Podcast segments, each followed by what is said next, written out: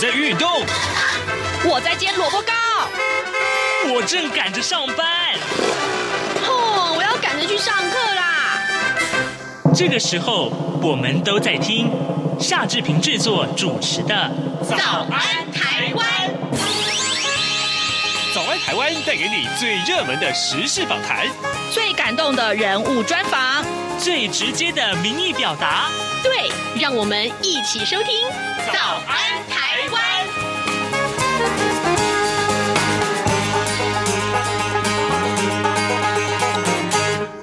湾》。台湾！我是夏志平。今天是二零二一年的六月二号，星期三。在今天呢，我们要在呃早安书店这个单元里面邀请资深的媒体人郭鸿章来跟大家一块连线呢。呃，请鸿章为我们来看一看目前目前在台湾最热门的话题，当然这就是疫苗。嗯，到底这个疫情能不能因为疫苗的注射呃或者是到来而有所和缓呢？这也是我们大家最关注的话题。待会儿呢，我们在呃跟您来分享各平面媒体上面头版头条的讯息之后呢，我们就呃要跟鸿章连线了。好的，今天呃这个三大报啊，呃上面的这个标题当然也都跟疫情有关。我们首先看到《自由时报》的标题是本土啊，呃有两百六十二个这个呃病例，那校正回归的病例是六十五个。不过呢，很遗憾的是啊，增加了十三个死亡病例。那么对于疫苗的部分，啊，待会我们也会讨论的，就是说，呃，可能未来有很多种疫苗会进入到台湾，对不对？那么厂牌是可以选的啊。那么疫苗最好尽早施打。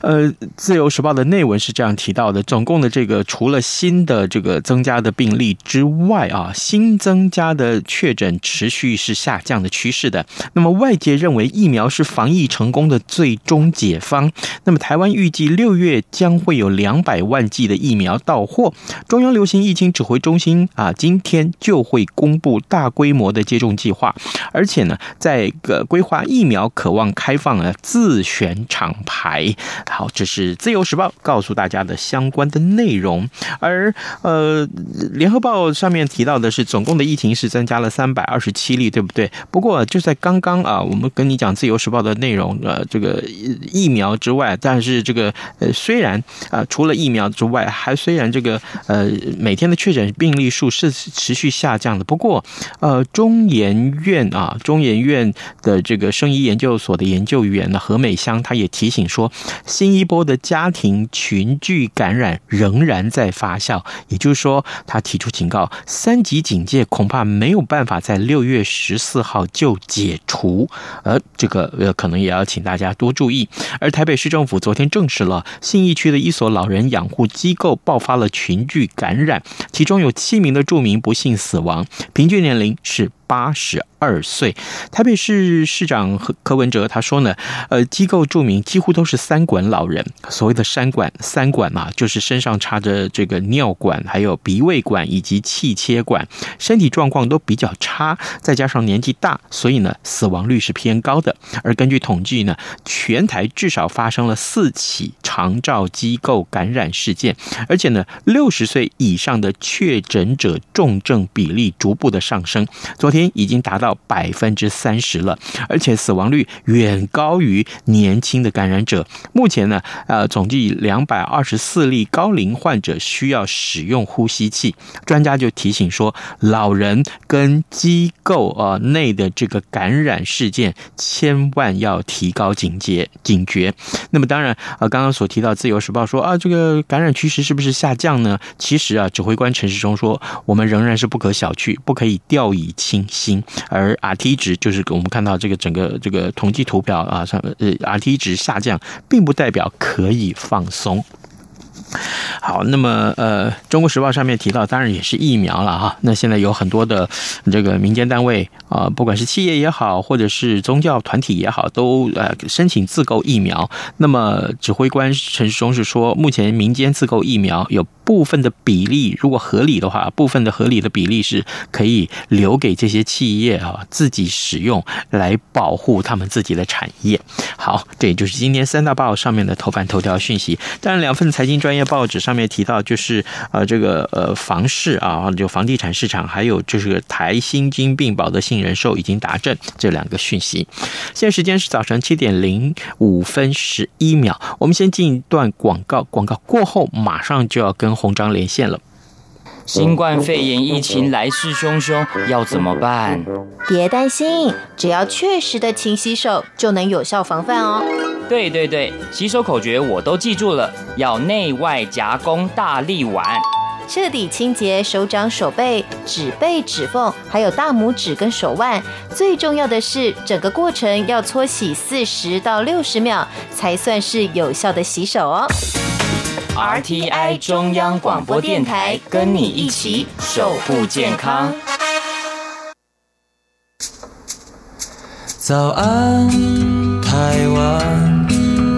你正吃着什么样的早餐？吐司加火腿蛋，咬一口，然后收听中央广播电台。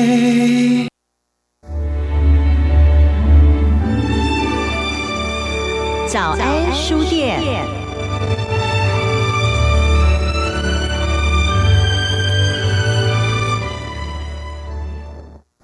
这里是中央广播电台台湾之音，您所收听的节目是《早安台湾》，我是夏志平。此刻时间早晨七点零六分三十六秒啊，来，我们要为您连线资深媒体人郭鸿章，请鸿章为我们来分析最新最重要的国内的政情啊。鸿章，您早。早，视频早，各位听众早。是，谢谢，谢谢洪章一一早与我们的连线啊、其实真的是每个礼拜三应该是我们开放这个脸书现场直播的时候。不过呢，因为疫情的关系啊，这个呃，所有的这个，我相信很多电台也都是如此了啊。很多的来宾都已经不不主张让他们到电台来受访，减少这个呃感染的机会呃或者路径。也真的是谢谢洪章，仍然是每天每一次我们要连线的时候这么早跟我们的一块来分。分享重要的这个观察，洪章，所以呃，我想请教你，我们先谈谈多维月刊好不好？呃，多维月刊呃，已经纸本也不做了吗？告诉我们这个讯息。呃，是的，嗯，在呃五月号是我们在呃，应该说在台湾以及在香港发行纸本的多维杂志的最后一期。嗯，啊、呃，这最主要当然是目前来说，呃，应该是全球包括华人市场也是一样。在平面媒体的部分，事实上它的销售的这个难度啊越来越高。嗯，那再加上就是说，我们这个制作的成本还是蛮高的啊。嗯，因为我们希望的是说，提供一个很呃优质的，而且是深度分析的一样的文章。那当然还有一个最重要的限制，可能不是说这个成本跟是获利的效益，而是说。呃，因为时事变化的非常的快，嗯，那过去依赖这种呃印刷的这样的一个媒体的话，尤其是一个月才更新一次的这样的一个内容平台，事实上是很难去接受现在的这种的这个世界这样的局势变化的挑战。嗯，是的，好，没有关系。不过呢，呃，虽然没有纸本的，但是仍然可以在网络上读得到，对不对？是，呃，过去来讲的话。呃，多维新闻网就是跟多维月刊，以前是基本上是两个比较平行的，就是说，呃，应该说多维月刊本身的这样子的一个文章，当然会放到多维新闻网网站上面去，但是放上去的方式跟您比较习惯的阅读杂志或者是阅读现在说电子书的方式是不一样的，嗯，它还是比较比较属于完全数位的一个平台，但是并不是说。比较像你在阅读杂志那样的感觉。那现在的话，因为本身我们把多维杂志过去月刊的这个刊物的形式，还是有把电子刊的方式搬到多维新闻网上面来，所以你可以在多维新闻网上面来是一样可以看得到深度的文章。好的，啊、呃，好，来，我们回到这个台湾的政情上面。当然，这两天最热门的话题还是疫苗。呃，这个。不管是怎么样啊，这是奇怪了，扯到的这个呃，不管是防疫的措施也好，或是疫苗的这个呃，是不是有阻拦啊，或者说是是不是能够申请开放民间自由申请，其实呢，就会受到很多的网民们的这些质疑啊。不管是你的政治立场在哪一边，那特别是我我也提一下，昨天最大的新闻，恐怕大家最关注，脸书上大家最关注就是张小燕这位资深艺人啊，他这个发文呃跪求疫苗这件事情，但是被这个网民出征啊，很多人为他不舍。我光看。那个那个 po 文已经有呃这个呃几万啊，是数十万的这个点阅或按赞率。那呃这个有人在底下出征没有错，也有人表示支持，其实就是台湾多元的一些民主的现象，这些我们都可以接受。不过那谈到这个疫苗捐赠跟采购啊，呃有关于台湾所进口的这些疫苗里面，不管民间也好啊，当然这个官方的这个进口的疫苗不可能是来自中国大陆，那台湾能不能接受啊？呃。不接受这个中国方面的疫苗，还能够度过疫情的考验的难关，这个你怎么去看待这件事情？呃，我认为说，在目前全世界来看的话啊，我们就先举一个实际的例子好了。在欧盟的这个执委会跟欧洲议会，他们在五月十六号的时候，他们有一个跟德呃欧洲药管局的会议，呃。其中是拍板定案了一个叫做欧盟成员国之间的所谓的疫苗护照，或者说疫苗证书。嗯，那他为的是因为欧盟成员国之间希望能够振兴他们在疫情冲击后的经济，尤其是旅游带来的经济。嗯嗯，然后最着眼的并不是人员的交流，而是这个旅游的经济。那怎么让他们的在疫情威胁之下，因为很多国家还没有走出疫情的威胁啊。这尤其欧洲各国，其实虽然有疫苗开始打，但是事实上施打的速度并没有我们台湾民众想象的那么高。嗯，这是要提醒大家的，因为可能大家说欧美、欧美、欧美大厂、欧美大厂都在供应他们自己人，事实上这一点是呃一半一对一半错，因为毕竟欧洲的国家的生产的疫苗，包括例如说我们前一阵子拿到的莫德纳的数万剂，就是欧。州厂的莫德纳从美国政府手上调配到台湾来，那更不要说，我们都一直在听到一个名词叫 COVAX，嗯，C O V A X，就是由联合国跟世界卫生组织所倡议大家成立的一个疫苗分配，希望能够帮助弱势国家的一个机制，嗯，希望能够公平去分配疫苗，让弱势的国家能够。在危急的情况下，可以取得疫苗来对抗疫情，那这个是呃大家可能都忽略的一个很重要的一个平衡机制啊。嗯，也就是说，它的控制全全世界的疫苗的分配，并不是一个正常的我们所谓的完全自由市场的交易。是呃，在这么危急的情况下，你你把它想象成说，如果如果年纪 长一点的这个听众可能知道，在一九。四五年、四六年之后，呃，在中国大陆，因为这个通货膨胀，呃，当然也是人谋不臧了啊。当时的国民党政府，那造成了币值非常的一直在在通货膨胀一直在飞飞涨的时候，是呃，你你你你要你要去买一个上街买一个馒头或者烧饼油条，可能要扛着几十万到几百万的钞票出门，但是最后你可能买回来，你太太要吃的这个这个烧饼夹蛋可能就没有蛋了。嗯，那你自己想吃的馒头，可能呃本来要吃黑糖的，因为没有糖了，所以你只能买到白馒头。嗯，而且买两颗剩一颗。嗯，你原来带的钞票不够了。对，你你就想象那样那样子好了。如果是现在把所有全世界的疫苗开放成自由式竞争的市场的话，价高者得，那只有富有最富有的几个国家会有疫苗。嗯，或者是他自己是生产国才有疫苗，其他国家就不可能有。那更不要说我们刚刚讲的欧洲二十多个国，欧盟二十多个成员国当中，有不少是中后段班，在经济上是，他的国力上是买拿拿不到疫苗的。那为什么他们可以开放四种疫苗，包括辉瑞、AZ、莫德纳？嗯，这四种疫苗都 BNT，他们承认你施打之后。欧盟这几个成员国当中，他们可以互相承认说，他们这些成员国当中的已经打过的这个国国民，可以到对方的国家去。嗯，但不是不包含亚洲，也不包含美洲国家。对不起，也没有非洲国家，所以不是一个自由自由通行的疫苗护照，请不要误会了。好，所以倒回来讲，如果台湾要不要接受台湾疫苗？如果是不是？不接受台湾疫苗就走不过去的话，嗯，对不起，中国疫苗跟俄罗斯的疫苗在这次欧盟的所谓成员国当中的疫苗护照是不采认的。嗯，好，我们先有这个认知啊，呃，有了这个认知，我们才往下来看。好，那这个，所以再往下看，嗯、是，那您可以注意到的是，如果中国方面仍然是要把。不管是捐赠，或者是说是销售给台湾的疫苗，这个事件来看的话，嗯，都很难摆脱希望达到政治目的，嗯哼，这样的一个谋略在里面。是，呃，是，即使包括张亚中老师他拿到的一个所谓的北京的一个文化交流协会所谓的授授权书，呃，第一个这个文化交流协会说难听一点，看起来就是一个公司。就是一个做呃文创的公司，嗯，那一个做文创的公司跟公共卫生毫无渊源，而且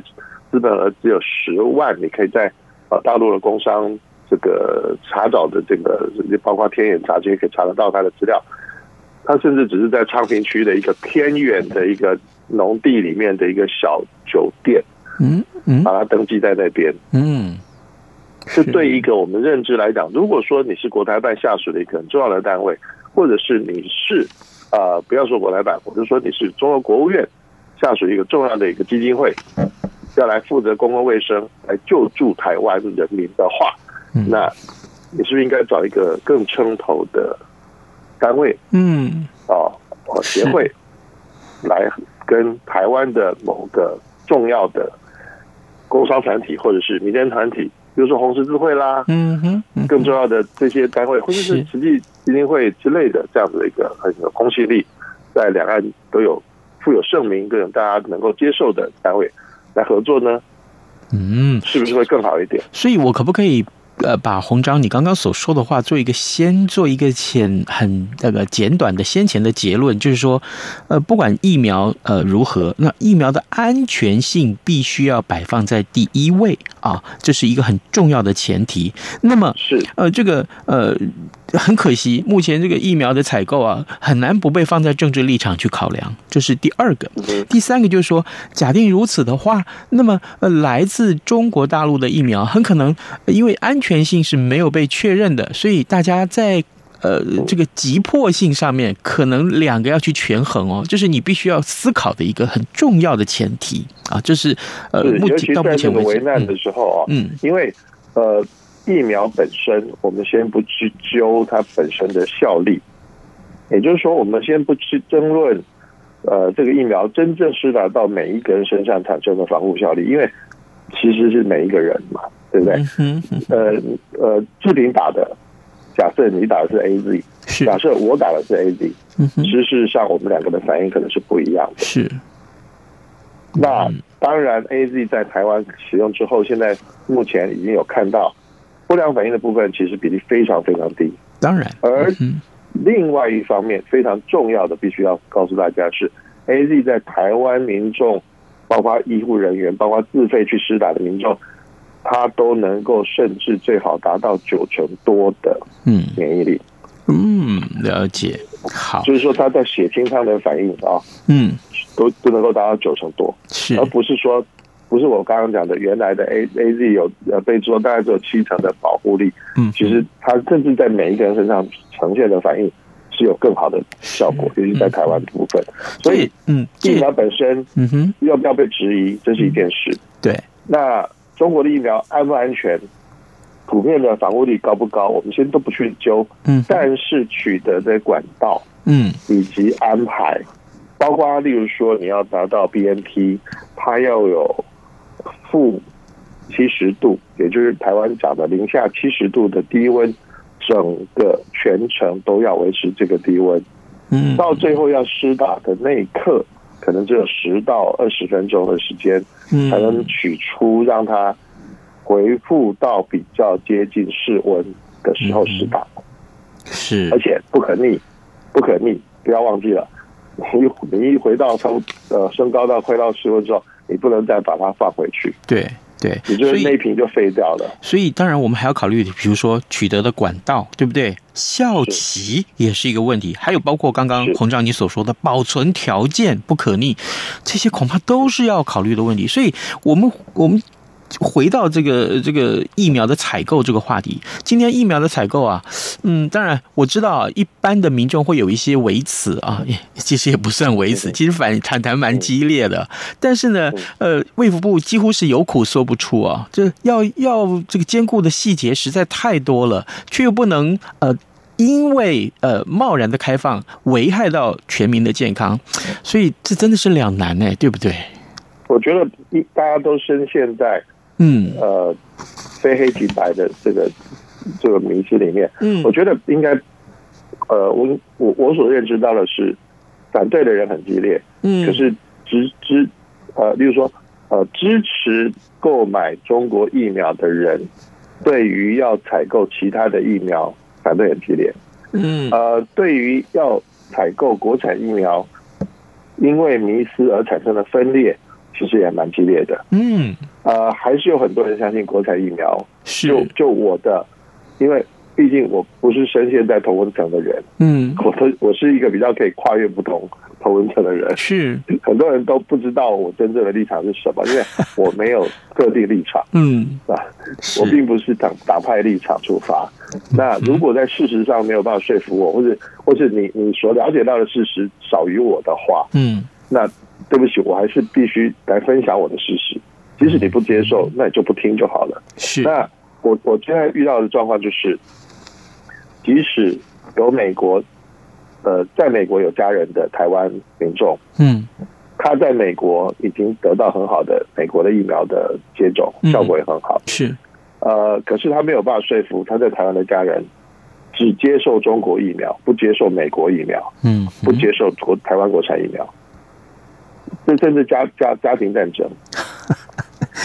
呃，我我必须说，这这这样是一个不健康的情况。对啦，当然是这样。因为这显示，这显示这位这个亲人接收到中国片面的资讯轰炸或者洗脑，嗯，呃，借由各种管道来到台湾的，包括在 LINE 里面、FB 里面流窜的，为中国疫苗的大外宣，嗯，啊，他们他们并没有看到。第一个必须要认知的是，中华民国跟中华人民共和国是真的是有生死存亡的斗争。是，而这个时候，中华人民共和国或者中共的政权正在利用中国产制的疫苗来对台湾进行政治上的攻击。嗯，以及对台湾的邦交国还有把台湾的盟友有叫做盟友政治盟友们。进行政治的洗脑跟嗯嗯劝说，希望利用疫苗这个现在叫做战略物资，去打动这些支持台湾的国家。嗯，希望他们不要再支持台湾。这件事情正在发生。嗯，而台湾人蛮好玩的。呃，在这种情况下，他可以不认知这些事情，直接只认知中国是血浓于水的什么什么什么。但我不是不不这么认为，我觉得族裔这件事情，呃，种族这件事情不能跨越所有的事情。嗯，你必须要去认真的去看待，呃，一个政政体，一个政权在对另外一个民主政体，尤其一个集权政体在对一个民主政体在做攻击的时候，嗯，你怎么可能去接受他的所谓的 favor 呢？所谓的恩惠呢？嗯，好，呃，你只会受制于他，然后你在你的社会上只会产生更多的动荡。所以我认为现在已经不是单纯采购中国疫苗的问题，嗯，因为第一个，台湾所有的法令都不允许中国的药品跟疫苗进来，嗯，是，好，各位听众，我们就先回到这个法律上去解决，也可以，嗯哼，我们就直接到立法院去修法，是，但是修法却又旷日费时啊，啊，不，不会不会，非常非常快的，因为。嗯，如果支持疫苗，中国疫苗输入台湾的人这么多，嗯，民意的反应会非常的大，